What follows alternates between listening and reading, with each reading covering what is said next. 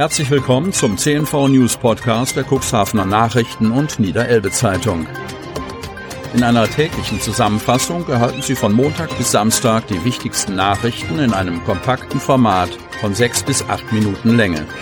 Am Mikrofon Dieter Büge. Freitag, 6. Mai 2022.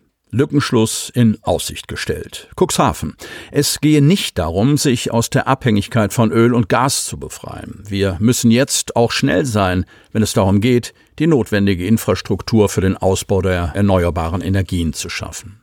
Bei einem Besuch auf der Cuxhaven Offshore-Basis hat sich Umweltminister Olaf Lies zum seitens der Hafenwirtschaft angestrebten Bau der Liegeplätze 5 bis 7 bekannt.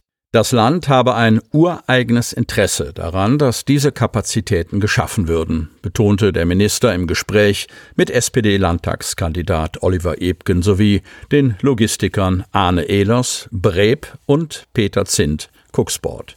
Die beiden letztgenannten hatten den Besuch genutzt, um abermals auf die Bedeutung des Lückenschlusses zwischen dem Europakai und der Offshore-Basis hinzuweisen. Es gibt keinen Zweifel, dass das gebaut wird, versicherte Lies und meinte die Komplettierung der Kai-Linie, die schon in der Vergangenheit dafür gesorgt hat, dass Cuxhaven in fünf Jahren zum zweitgrößten Umschlagplatz für Windkraft in Europa neben Eisberg geworden ist. Feuerschiff Elbe 1 startet zur ersten Mehrtagesfahrt der Saison. Cuxhaven. Dreimal kurz dröhnte es aus dem Typhon. Dann löste sich das rote Schiff langsam vom Liegeplatz auf der Rückseite der Alte Liebe. Pünktlich um neun Uhr machten sich Kapitän Bernd Petersen und seine Crew bei leichtem Westwind, Stärke 3 und ablaufendem Wasser auf den Weg zur nordfriesischen Insel Föhr, zur ersten mehrtägigen Gästefahrt der Saison. Mit an Bord 27 zahlende Gäste. Die waren am Morgen von einem der Cuxliner Busse eingesammelt worden, der zumindest die Tagesgäste am Donnerstagabend auch am Festland in Dagebüll wieder abholen wird. Die Ankunft der Elbe 1 im Fährhafen von Föhr plante Kapitän Petersen für 17 Uhr. Wir sind kurz vor dem Loch, hatten eine tadellose Überfahrt, meldete der Kapitän kurz vor der Ankunft.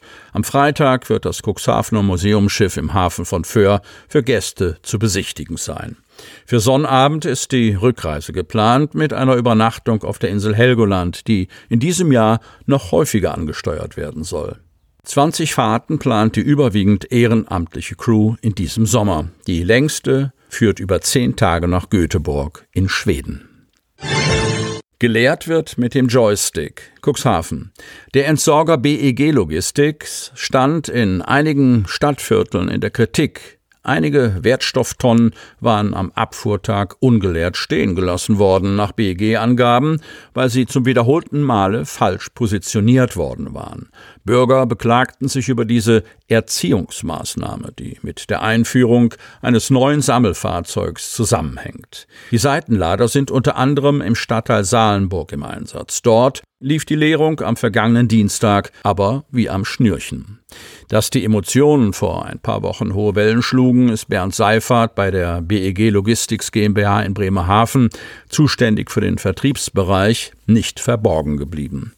Seifert weiß durchaus auch um die Vorbehalte, die es auf Bürgerseite bezüglich des Systemwechsels gibt. Einige unterstellen uns Profitgier, sagt der 53-Jährige. Statt mit drei Mann Besatzung sind die neuen Lkw nur noch mit einer Person, dem Fahrzeugführer, unterwegs bei Einführung der Seitenlader einzig und allein die Personalkosten im Blick gehabt zu haben, stellt die BEG Logistics GmbH allerdings in Abrede. Im Besonderen geht es uns um die Sicherheit, betont Seifert, der in seinem Berufsleben selbst auf konventionellen Müllfahrzeugen, den sogenannten Heckladern, gefahren ist. Bei diesem Typ werden Tonnen bis zum heutigen Tag von Hand in die rückwärtige Kippvorrichtung eingehängt. Mit dem Seitenlader unterwegs zu sein, sei schon ein Unterschied, betont einer der Fahrer, nicht nur weil man solo und nicht mehr im Dreierteam arbeitet. Das Fahrzeug ist ein Rechtslenker, außerdem gibt es keine Spiegel mehr. Der Rundumblick, bei dem sich der Fahrer vergewissert, was hinter und neben seinem Fahrzeug passiert, erfolgt kameragestützt. Die Live-Bilder werden im Cockpit auf Displays angezeigt, die von der Anordnung her dann doch den analogen Rückspiegeln ähneln. Ruhetage oftmals am gleichen Tag. Otterndorf. Eigentlich verfügt die Stadt Otterndorf über eine ausreichende Auswahl an Restaurants. Vom Balkanrestaurant über eine Pizzeria bis zum griechischen oder deutschen Restaurant. Die Mischung ist gut und die Mägen der Gäste bleiben nicht leer. Zumindest nicht, wenn sie mittwochs bis montags essen gehen wollen. Dienstag sieht es hingegen anders aus, denn diesen Wochentag haben viele Restaurants zum Ruhetag ernannt. Das ist jedenfalls die Wahrnehmung von Urlaubern und Einheimischen. Tatsächlich ist es mir selbst auch schon aufgefallen, dass viele Restaurants dienstags geschlossen haben, erklärt Landhadelns Samtgemeindebürgermeister Frank Thielebeule. Natürlich können Gastronomen selbst entscheiden, wie sie ihre Öffnungszeiten gestalten. Trotzdem würde er gerne ein Gespräch mit den Restaurantinhabern führen, um die Gründe zu erfahren, warum so viele Restaurants gleichzeitig geschlossen haben. Ich weiß, dass die Restaurants eine Sieben-Tage-Woche haben, denn auch an ihrem Ruhetag werden Einkäufe und Finanzen erledigt. Trotzdem wollen wir unseren Gästen ein schönes Angebot bieten. Besonders in der Hauptsaison ist das wichtig. Daher würde ich gerne das Gespräch suchen, ob es da nicht Möglichkeiten gibt, dass nicht alle am gleichen Tag geschlossen haben, so der Samtgemeindebürgermeister.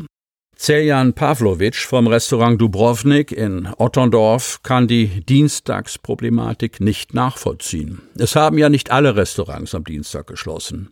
Es gibt auch mehrere Restaurants, die am Montag oder Mittwoch ihren Ruhetag haben. Zudem sei es, wie auch schon der Samtgemeindebürgermeister vermutet, kein richtiger freier Tag, sondern würde für Einkäufe oder die Buchhaltung genutzt werden. Die Gastronomie hat eine Sechs-Tage-Woche und auch wir haben Familien und müssen mal frei haben, erklärt Pavlovic. Damit Sie ab sofort keine Podcast-Folge mehr verpassen, benötigen Sie lediglich einen sogenannten Podcatcher. Auf den meisten Smartphones ist dieser bereits vorhanden. Falls nicht, dann suchen Sie ganz einfach in Ihrem App Store nach einem kostenlosen Podcatcher wie zum Beispiel Spotify, Apple Podcast oder AntennaPod. Die hörten den Podcast der CNV Medien, Redaktionsleitung Ulrich Rode und Christoph Käfer. Produktion Rocket Audio Production.